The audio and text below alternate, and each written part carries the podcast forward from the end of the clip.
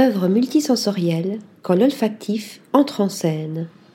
Depuis un siècle, l'odorat s'est immiscé à plusieurs reprises dans l'art, de l'air de Paris capturé par Marcel Duchamp en 1919 jusqu'au mur de poils de carotte de Michel Blasi en 2000, en passant par les lipsticks Urinols de Rachel Lakowicz en 1992. Cette dernière décennie a vu fleurir bon nombre de collaborations pluridisciplinaires autour de l'olfaction sur la scène artistique. L'occasion pour Acumen de mettre en lumière certaines de ses initiatives les plus récentes. En janvier dernier, Diptyque dévoilait l'histoire de Dawson, une de ses créations iconiques sous la forme d'un court métrage animé réalisé par le studio Verlaine Meyer et mis en musique par James Blake. Explorant une dimension contemporaine et dynamique du dessin, le film ravive les souvenirs d'enfance, passés en bord de mer dans la ville côtière de Dawson d'Yves Queslan, l'un des trois fondateurs de Diptyque.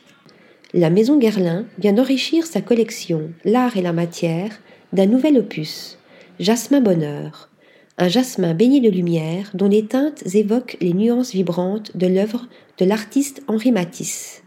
De cette résonance créative est né un partenariat avec la maison de design Maison Matisse autour d'un flacon en une édition limitée à 1000 pièces dans le monde.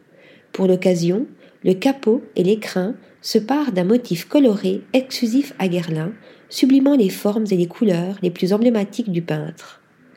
Après la maroquinerie, la joaillerie et la mode, Yayoi Kusama customise trois fragrances iconiques de la maison Louis Vuitton les flacons d'attrape-rêve, de Spell on You et de l'immensité s'habillent de pétales à pois, papillons colorés et citrouilles ludiques exprimant la passion de l'artiste japonaise pour les fleurs.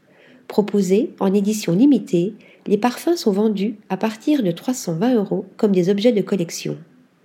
Si ces partenariats artistiques stimulent les ventes en attirant une clientèle sensible à la création, la dimension olfactive s'invite aussi dans l'espace culturel. De plus en plus d'expositions, d'installations ou de projets alternatifs invitent l'odorat au cœur de l'expérience. À l'image de la dernière exposition de la Fondation Espace Écureuil de Toulouse, à découvrir jusqu'au 19 mars prochain, qui propose un voyage dans l'histoire de l'art par le prisme olfactif. Article rédigé par Sophie Normand.